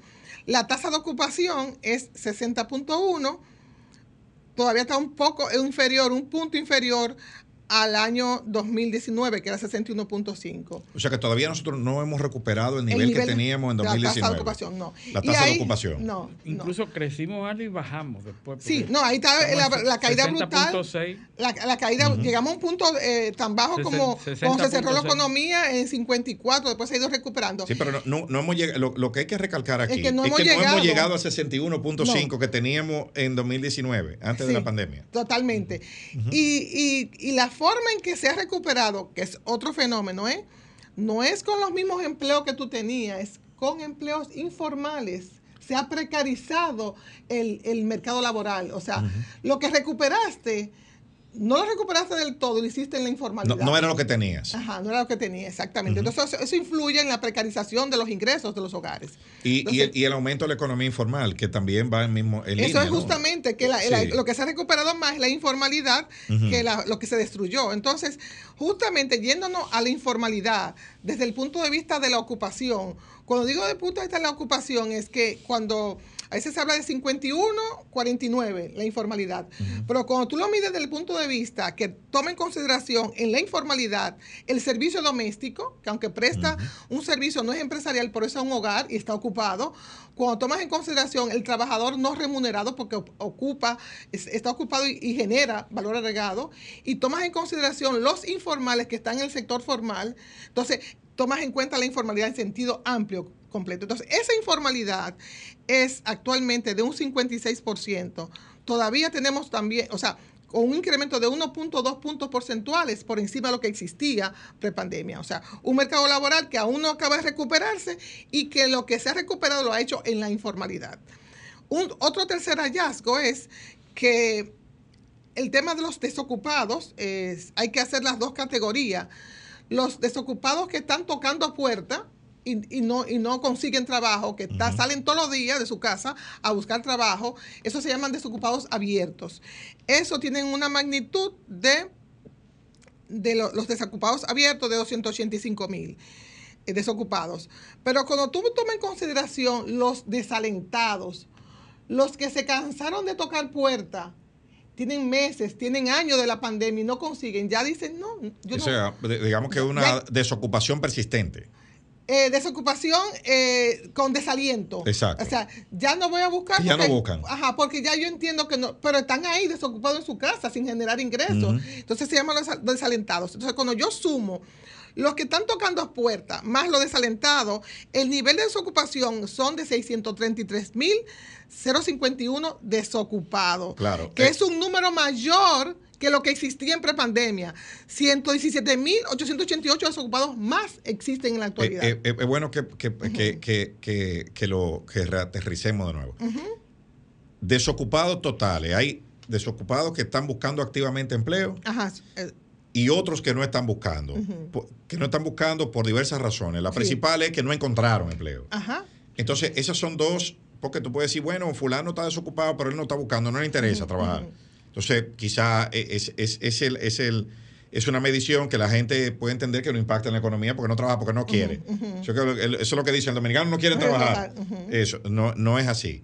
Dentro de eso, de que la gente cataloga que no quieren trabajar, no están, no están buscando porque no han encontrado eh, eh, espacio en el mercado laboral. Y justamente esas razones que tú estás escribiendo Mírala aquí, ¿dónde están? En el siguiente, en el slide 27, te dice cuáles son las razones por las que usted no busca trabajo ya, los motivos de no búsqueda.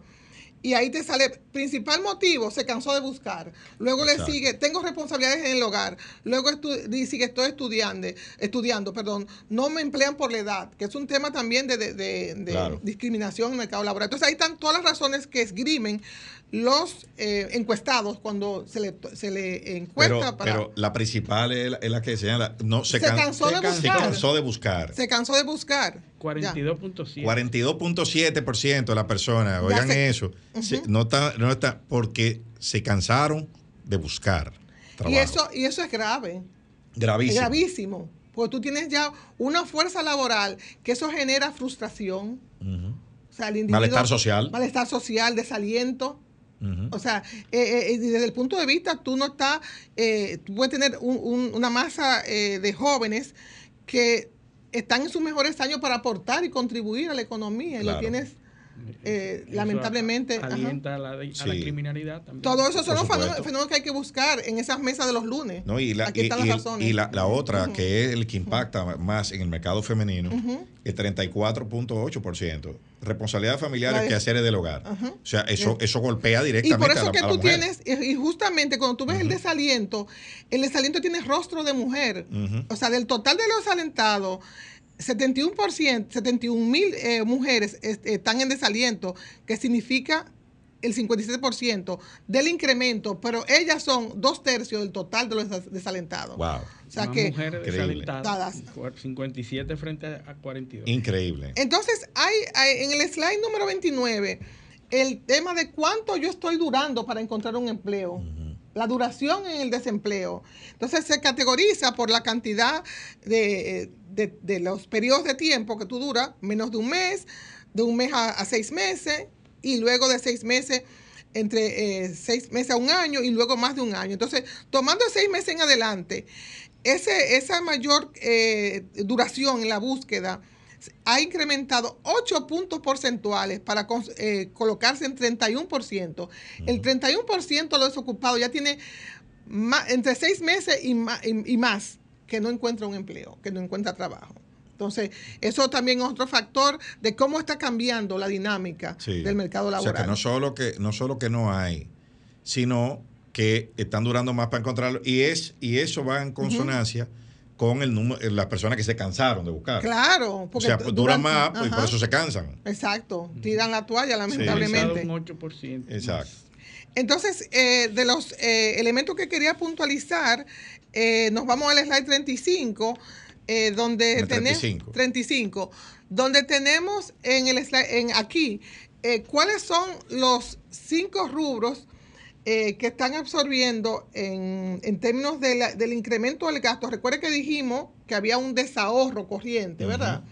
Que había un déficit y luego también que había un desahorro corriente, o sea, desde la misma cuenta de, ingresos y gastos corrientes. Que pongan el, gráfico 35, por favor. Ajá. El 35. Entonces, en, estas eh, cuatro partidas, si bien se concentra en tres partidas, eh, como quisimos puntualizar, rubros de gastos que la población está muy pendiente de ellos. En esos cuatro, donde se incluye la, publicidad, que no pesa tanto, pero con remuneraciones, transferencias a la CDE, eh, el, gran... El subsidio eléctrico. El subsidio eléctrico y los intereses de la deuda explican el 44% del incremento del gasto del año 2022 respecto al año 2019. O sea, lo que ha crecido el gasto desde prepandemia hasta la fecha, en esas tres partidas está la explicación. O sea que no es que aquí se está, eh, bueno, vamos a decirlo, vamos a ayudar, vamos a, decir que, el incremento en esas cuatro partidas, para no entrar en detalle. En detalle. Entonces, sí, sí, Remuneración, publicidad. Remuneraciones, que son los salarios en la administración pública. Subsidio a la sede. Publicidad y propaganda, que pasó, que pasó eh, eh, de 5.291 millones en, 2019 a 6.000 millones en, 2022 y el de este año es mucho mayor, el de 2023. Sí. Y la transferencia a la CDE que pasaron, oigan esto, señores. por tres. De 30.571 millones de pesos pasó a 97.492 millones. En 2022, el de este año mucho más. sobrepasó los 100 mil millones de pesos. 218%. Y los intereses de la deuda que pasaron un incremento importantísimo también, de 134.500 millones a 184 mil millones. O sea, es un 30% de incremento, más o menos. Sí, ahí 36%. 36%. el, el, y el resto del gasto, 370 mil millones en, en 2019 a 609 mil 274 millones. 64% de variación. Entonces, hay, hay, hay, un punto, o sea, yo quiero decir, por eso no me he focalizado en, esa, en esas partidas. Pero en la, la, semana pasada tú tocaste, y, en el slide 37, eh, dijiste, pero ahí no está salud pública, y yo vine ahora y lo saqué a salud pública en el gasto en publicidad. Y si nos vamos al slide 37, nos damos cuenta que del total... Slide 37. 37. Que del total del gasto en publicidad, salud pública apenas representa un 1.5%, ¿Ustedes saben cuánto era el presupuesto de publicidad de salud pública para este año? 142 millones. Y ahí está, eh, eso es... ¿Y sabe cuánto gastó? 55.9 millones. ¿Sabe qué significa eso? Una caída de un 39%. Eso es, por eso que ustedes no ven publicidad ni para el dengue, ni para prevención de embarazo Entonces, adolescente. Aquí está la causa. Ajá, de, aquí está la causa. de nada de eso. Pero Sin te- embargo, tú tienes en contraste otros ministerios que arropan Sí. la publicidad y se llevan el ochenta y tanto por ciento del total del gasto de publicidad, que lo hablamos la semana pasada. ¿Cuál es ese ministerio? Así es. Pero tenemos que irnos a una, a una pausa, Mercedes. No, lo vamos a decir otra vez, pero cuando volvamos a la pausa. Esto es paneo semanal, no le cambien. Paneo, paneo, paneo.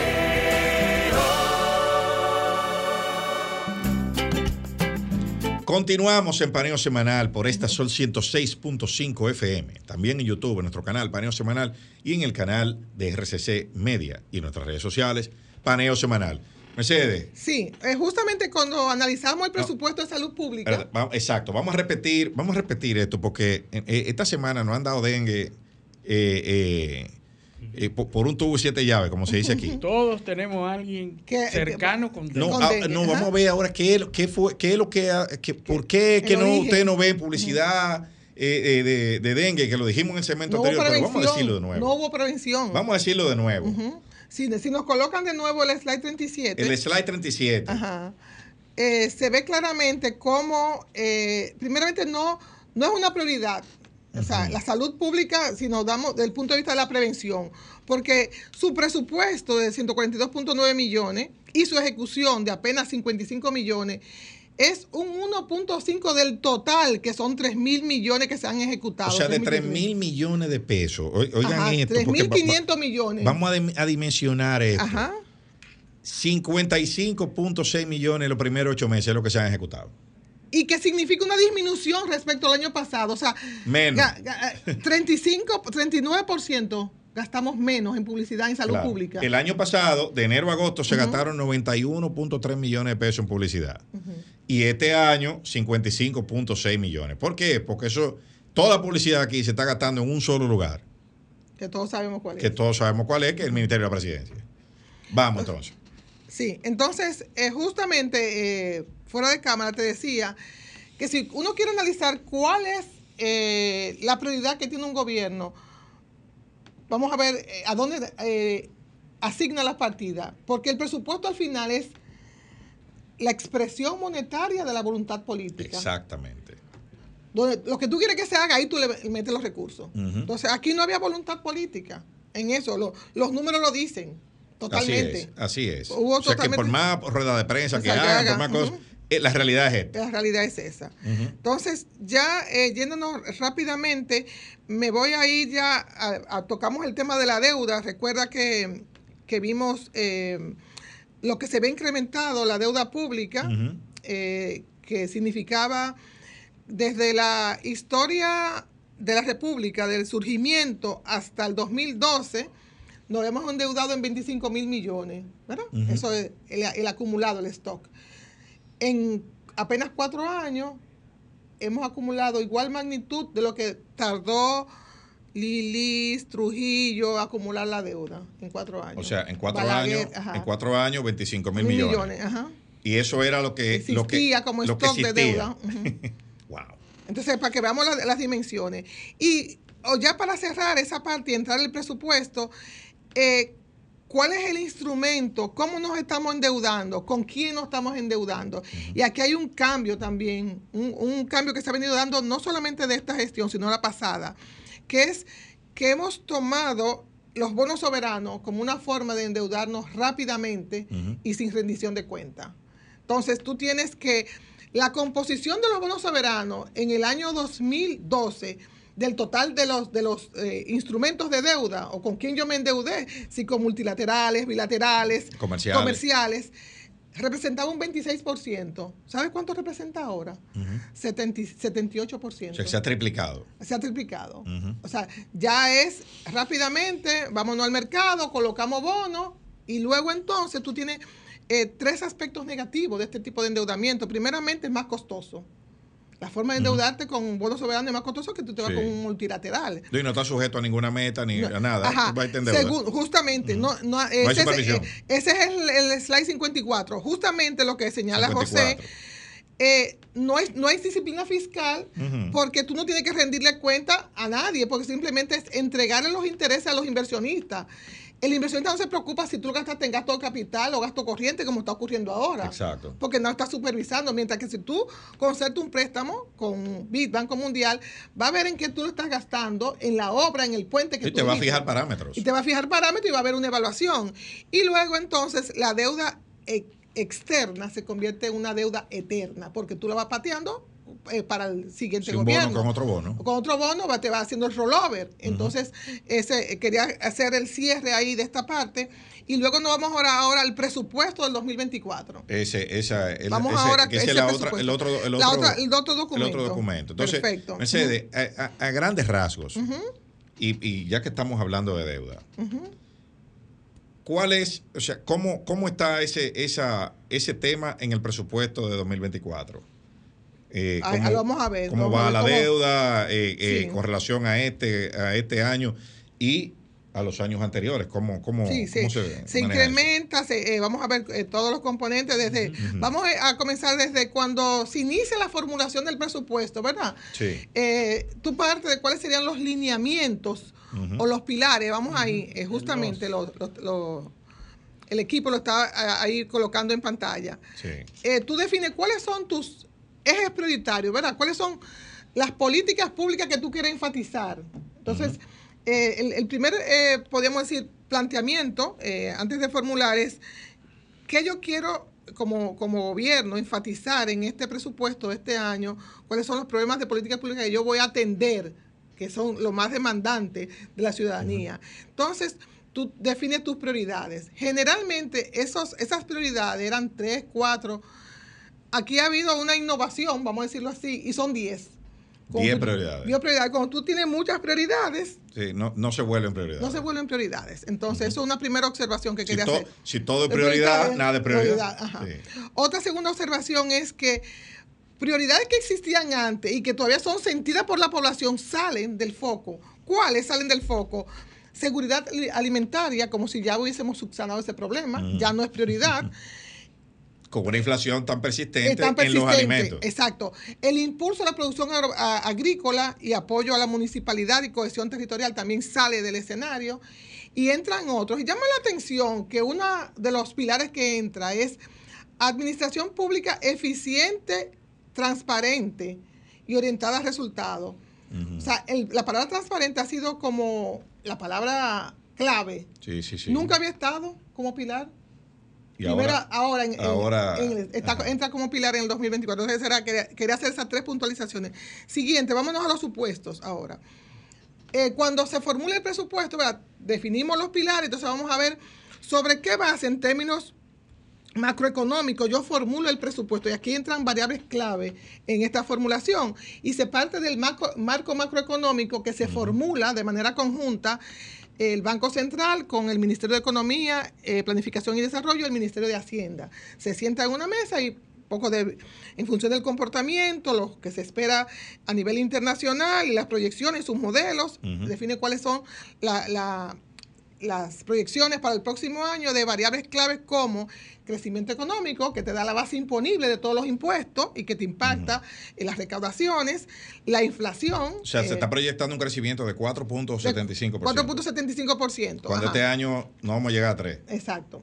Eh, y ahí que, eh, nos resulta más cómodo porque la base de comparación hay un efecto eh, rebote para alcanzar el 475, pero sin embargo vamos a ver cómo está. Vimos que la- a nivel mundial el- el- lo que proyecta el fondo es 2.3.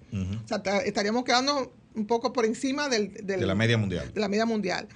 La, el tipo de cambio se espera que sea el tipo de cambio promedio de 60.25.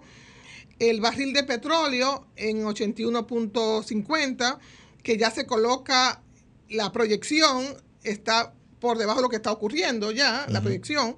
eh, ya, ya son supuestos optimistas. El barril el- está la, el- del punto de vista la, la onza Troy del, De de, oro. oro. y el precio del ferroníquel, 2016 y 128.75 Que son los minerales eh, de principal exportación de República Dominicana. Sí, que te afectan desde el punto de vista de las recaudaciones, sobre todo el tema del oro para la barrigol. Sí. Entonces, eh, la, el siguiente, esos son los, supuestos macroeconómicos. Pero Barrick, Barrick ya avanzó unos impuestos este año, ¿verdad?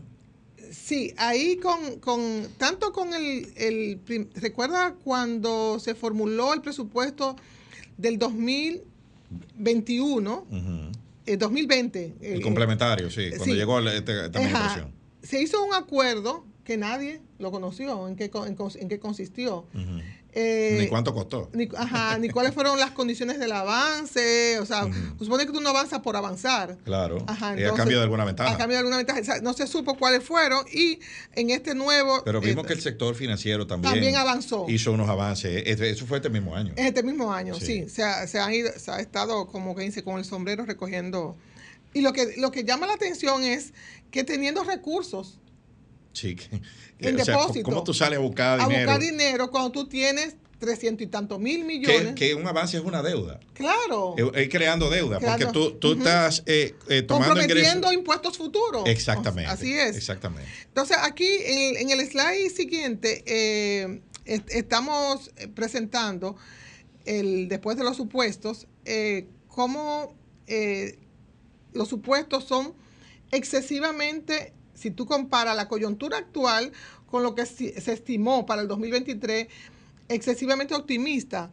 Eh, un crecimiento económico que va por 1.5 y se estimó que era 3%, una inflación que, se, que la nivel eh, de, con diciembre 4.75, pero la promedio 4, un tipo de cambio que también quedó por debajo, porque ya supera el tipo de cambio actual con 58 por 1 la compra, y lo mismo con los precios eh, del petróleo, también se queda por debajo. Entonces, lo comentamos la semana pasada, ¿qué significa cuando tú elaboras un presupuesto optimista?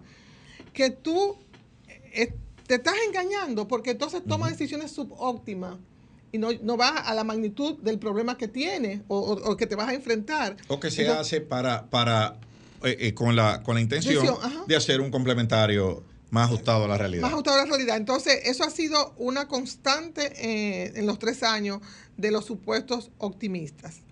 Entonces, en la siguiente, eh, nos vamos a ver eh, el tema de la rigidez del presupuesto, el tema de los márgenes de maniobra que tiene el presupuesto, que es el slide que tiene el, ahí el, número 6. Exacto. Aquí, aquí ponemos en dos, en dos barras, en el lado izquierdo los ingresos, y la fuente de financiamiento, o sea, tomamos todo lo que se ingresa, no importa que sea eh, a través de, fuente financiera o a través de otros ingresos propios, ¿verdad? Todo lo que me va a ingresar. Y en el otro lado pongo, en la, en la otra eh, barra, todos los gastos. Entonces, primero yo hago la medición. Mis ingresos propios, los corrientes podría ser un primer corte, hasta dónde me alcanza los corrientes, lo que yo sé que cuento. Los ingresos de capital tengo que vender un activo, hasta dónde alcanza. Los corrientes son los impuestos, los, ingresos ordinarios, del Estado. Exacto, con su poder coercitivo que puede recaudar. Y luego entonces la, eh, paso la raya y entonces tomo en consideración de que solamente me permite cubrir el 76.8% de las erogaciones. O sea que el 24% yo tengo que buscarlo en otras fuentes. Financieras. Financieras. Ahí, tengo que, buscar endeudarme. O sea, para yo cubrir parte de la operatividad del Estado y poder invertir, tengo que entonces que endeudarme. Vamos a decirlo más crudo. Uno de cada cuatro pesos que el Estado gasta en su, en su, para su operatividad cotidiana, o sea, lo que el, trasládelo a su casa, para el diario.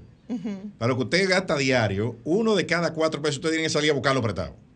Así es, Eso es, e, eso es. En términos concretos. Usted gana tres, usted produce tres y gasta cuatro. Así es. Eh, excelente la explicación.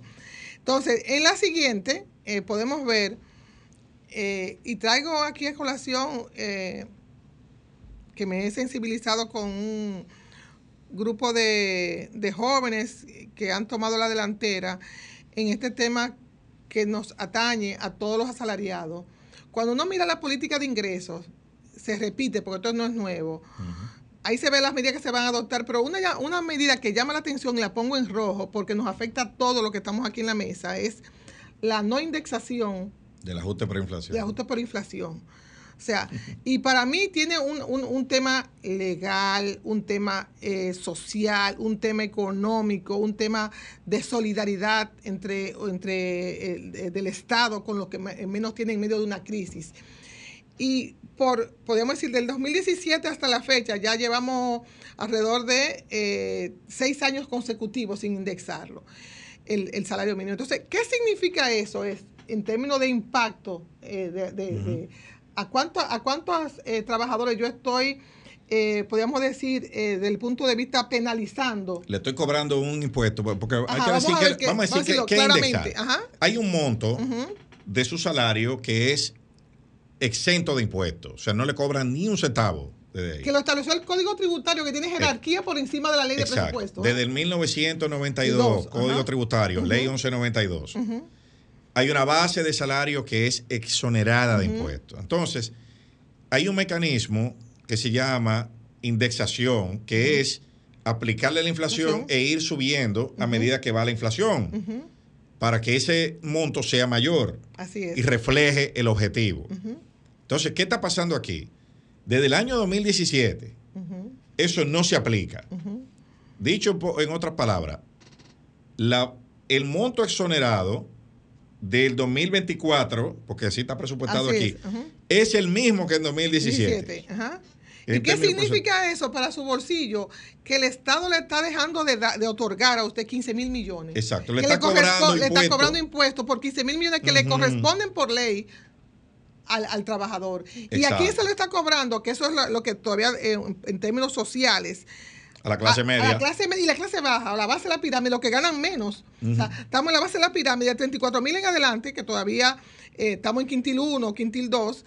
Eh, y, y, tú vas penalizando los que siguen, porque entonces como una escalera, como, una escalera, como el sistema progresivo, los impuestos, a ti te tocaría quizás una tasa de un 15 y tú aplicándote un 20 porque tú subiste, como no, te indexaron, tú tienes, eh, te están grabando con un mayor eh, tasa impositiva. a mí lo que me sorprende es que la gente no, bueno, como no se lo dicen, porque esos 7 mil millones de pesos de publicidad tienen, tienen e, ese uno de los objetivos la gente no protesta por eso. No, y aquí hay un tema ya, y volvemos a, cómo, desde el punto de vista, se están dando estos cambios en la sociedad. Eh, ¿Tú no tienes quien lo defienda a los trabajadores? Lamentablemente, los, los, los sindicalistas están pensionados por el gobierno. No, y ninguno habla de eso. Ninguno habla de ese tema porque no, porque están pensionados por el gobierno. ¿Cómo lo van a decir? Que es un aumento de impuestos, eh, básicamente. Claro, básicamente. Es un impuesto que tú no debes pagar. Ajá. Sí, sí, y, estamos hablando de cifras no menores. No, y, eso, eso de las pensiones, bueno, eso, eso, eso, eh, de eso, de eso puede, se, puede, se puede hacer un programa aquí. de, las pensiones, las pensiones por decreto que se han dado aquí. De lo que están llamados a defender a los no, no, y, y, no una fiesta de pensiones. No, no, Miles de pensiones. No, no, en las estadísticas se ve un crecimiento acelerado que se multiplica por dos y por tres. Esos números yo les doy seguimiento también. Son miles, millones. miles de pensiones que se han dado aquí en estos últimos tres años. Miles. Entonces vamos a pasar al, a ya entrar en materia de cuál es la, presión fiscal del presupuesto. Es 15.4%, que cuando lo comparo con el reformulado significa una reducción de 0.6%. Pero no solamente el quantum, siempre vamos a ver de dónde va a provenir esos, esos, esos ingresos. ¿Quién va a pagar al final? Desde el punto de vista de los empresarios, los asalariados, desde el punto de vista si son impuestos directos, indirectos, y recae básicamente de ese aumento, eh, que es de 5% los ingresos, cuatro puntos de ese aumento o sea, casi el 80%, el 80% proviene de impuestos indirectos, y TEVIS, eh, bebidas alcohólicas, los, derivados del petróleo, que al final lo paga proporcionalmente más el que más consume, que es el, los quintiles más bajos. Claro. O sea, eso es, nos damos cuenta de la regresividad del presupuesto. Descansa más. Ajá. Nos, quedan, nos queda un minuto. Yo, yo quiero que tú me digas así rápidamente, ¿cuánto vamos a tomar prestado el año que viene? Sí, aquí está. Aquí está el dato. O sea, se terminó completamente. Sí, sí, ya. Ya, ya, en un minuto lo que nos queda. Bueno, aquí está, aquí está la necesidad de financiamiento. Eh, realmente, eh, estaba el análisis mucho más completo, pero obviamente el tiempo es corto en televisión. Vamos no, con la autorización tuya, vamos a ver si lo subimos en las redes sociales, el, el documento entero, para que la gente lo vea. Eh, sí, de eso lo podemos hablar. Eh, ¿En cuánto nos vamos a endeudar? 344.980 millones. 344.980 millones de pesos. Son las necesidades brutas de financiamiento, de los cuales 231 mil millones va para financiar el déficit y 113 mil millones va para pagar amortización de deuda. Perdón, perdón, 230, 231 mil millones para financiar el déficit. El déficit, de entrada. De entrada, 113 mil millones para pagar aplicaciones financieras, para pagar la amortización de la deuda. Y eh, de, ese, perdón, 113 mil millones para aplicaciones financieras, de los cuales amortización 88 mil millones y disminución de pasivos de corto plazo 21 mil millones. O sea, fundamentalmente es el grueso es para el financiar el déficit. Bueno, si ustedes quieren ver todos esos gráficos, Mercedes lo publica en su, en, en su cuenta de Twitter. La pueden seguir, yo la sigo y ahí veo todo esto que está aquí. Ella lo va publicando uno por uno, de a veces de dos en dos, pero, pero todos esos gráficos están publicados ahí. Así que, Mercedes, tú tienes que volver a este programa porque de verdad que se nos quedaron muchísimas Se nos quedaron, bueno, se quedó el mismo porcentaje que la vez anterior de la, de la coyuntura, ahora se quedó lo mismo para el tema de presupuesto. Así es. Pero, bueno. Bueno, Quedamos con el compromiso de volver otra, otra vez. Exacto. Nada, y agradecerte de nuevo y agradecer a nuestros teleoyentes eh, su sintonía y pedirles que con favor de Dios nos acompañen el próximo sábado en otra edición de Paneo Semanal. Hasta entonces. Sol 106.5, la más interactiva.